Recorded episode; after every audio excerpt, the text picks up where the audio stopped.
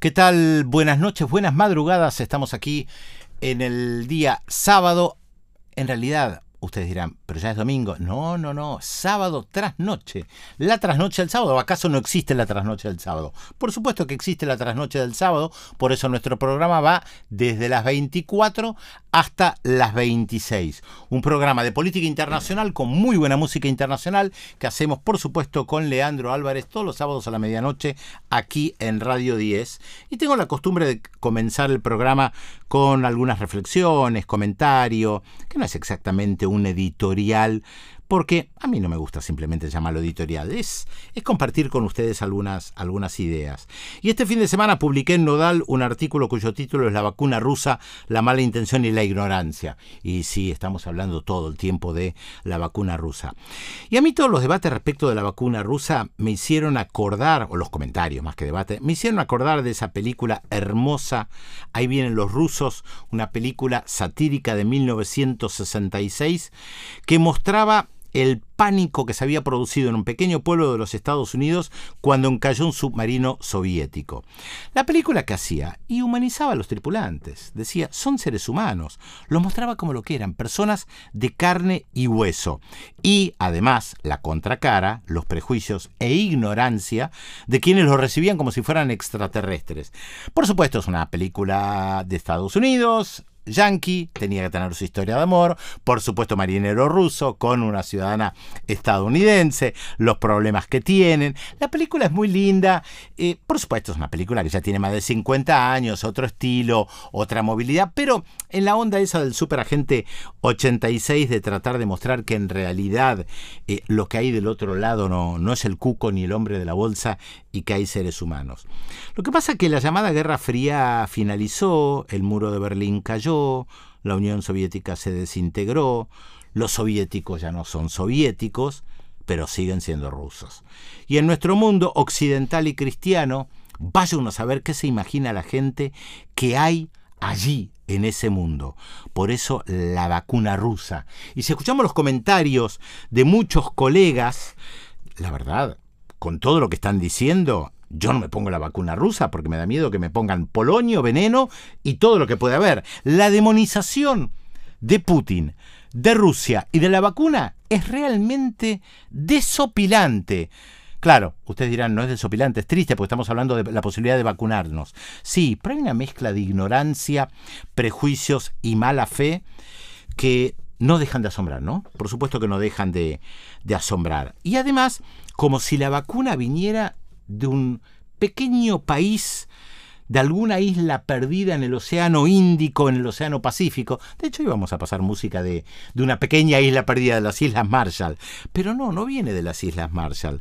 La vacuna rusa viene de un instituto muy importante en Rusia, pero claro, en nuestro imaginario colectivo, lo único confiable son los laboratorios con apellido estadounidense, suizo, alemán, francés, británico, y además como si no tuvieran autoridad moral, ética o de historia en la República Popular de China o en la Federación Rusa para desarrollar algo, lo que sea, en el ámbito científico. Claro que tienen autoridad moral. En el caso de China hay una civilización milenaria y una cultura médica milenaria. En el caso de Rusia también son unos cuantos cientos de años y además gran parte de lo desarrollado desde su comienzo fue incluso anterior a la Unión Soviética.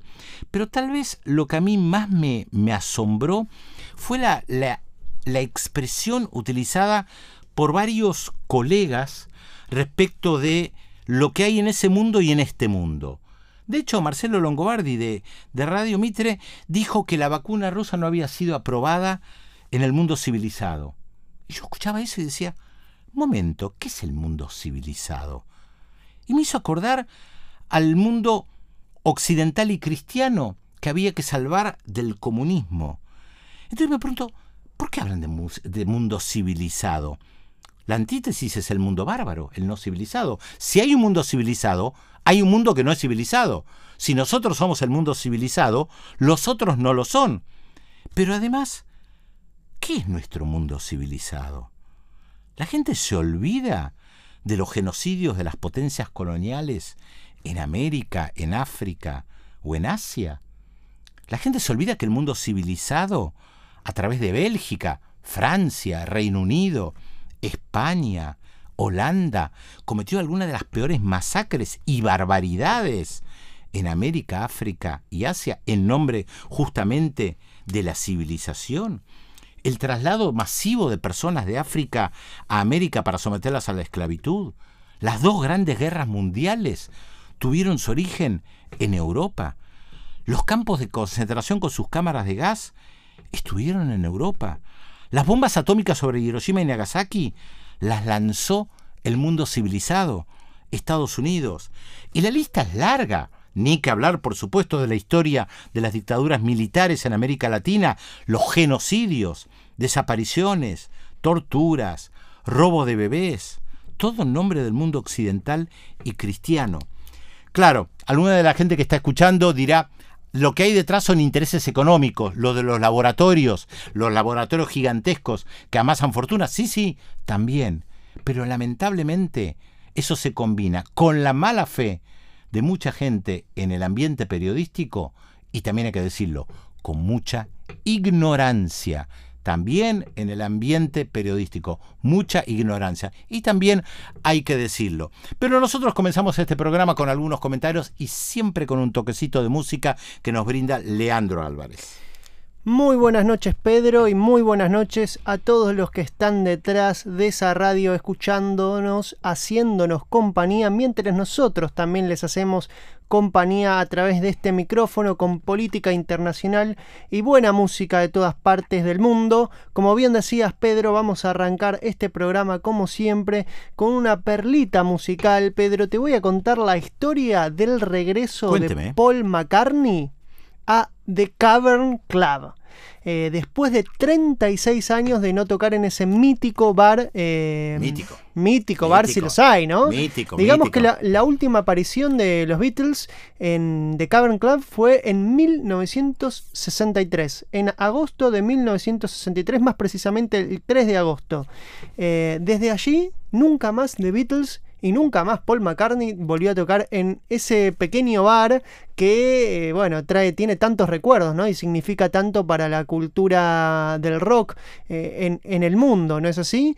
Lo cierto es que recordemos que los Beatles en un momento decidieron no tocar más en vivo. Eso a veces a algunos eh, se nos pasa de largo, ¿no? ¿Qué, qué, ¿Qué sucedería si uno de los artistas o la banda más importante del momento, ahora no se me ocurre, no sé si hay una banda del momento como había antes con The Beatles y Rolling Stone, pero de repente dejan de tocar y se dedican a producir discos. Bueno, la, histeria colectiva que había en, en algunos de los recitales de los Beatles cuando hicieron su gira por Estados Unidos fue impresionante. Sí, es que era imposible para los Beatles ya en un momento tocar en vivo, porque en ese entonces quizás no había eh, un eh, equipamiento musical y sonoro que pueda abastecer a los Beatles de suficiente sonido como para contrarrestar un poco los gritos que, había de parte del público, ¿no? Lo cierto es que en un momento a los Beatles se les hizo insoportable seguir siendo The Beatles arriba del escenario y prefirieron seguir siendo The Beatles fuera del escenario en el estudio musical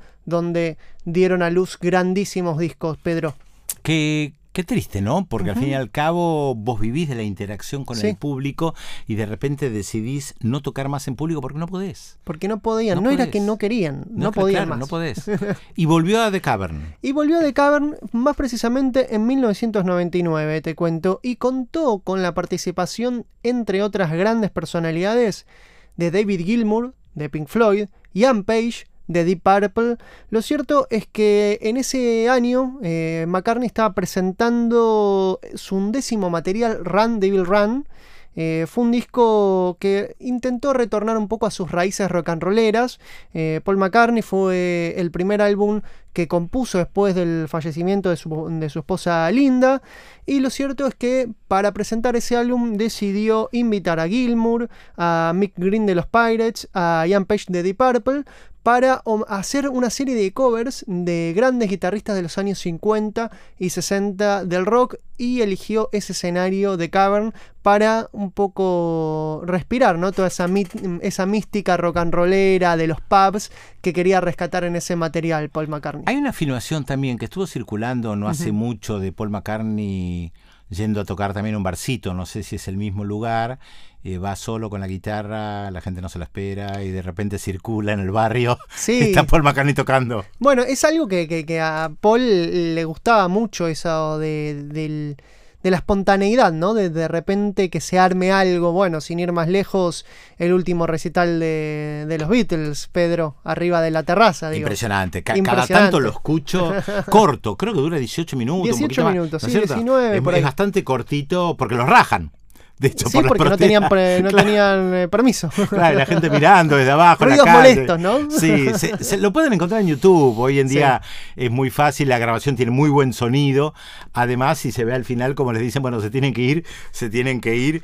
Eh, está muy bueno porque ellos un poco se burlan de la policía. Está, está muy lindo eso. Eh, ¿Cuánta gente daría para... Daría todo, ¿no? Por haber estado ahí y que no nos interrumpan nunca los Beatles. Exacto. ¿Te parece, Pedro, si escuchamos una canción de este, de este recital del cual hablamos en el Cavern Club de 1999? I Saw Her Standing There. Vamos a Me parece muy bien.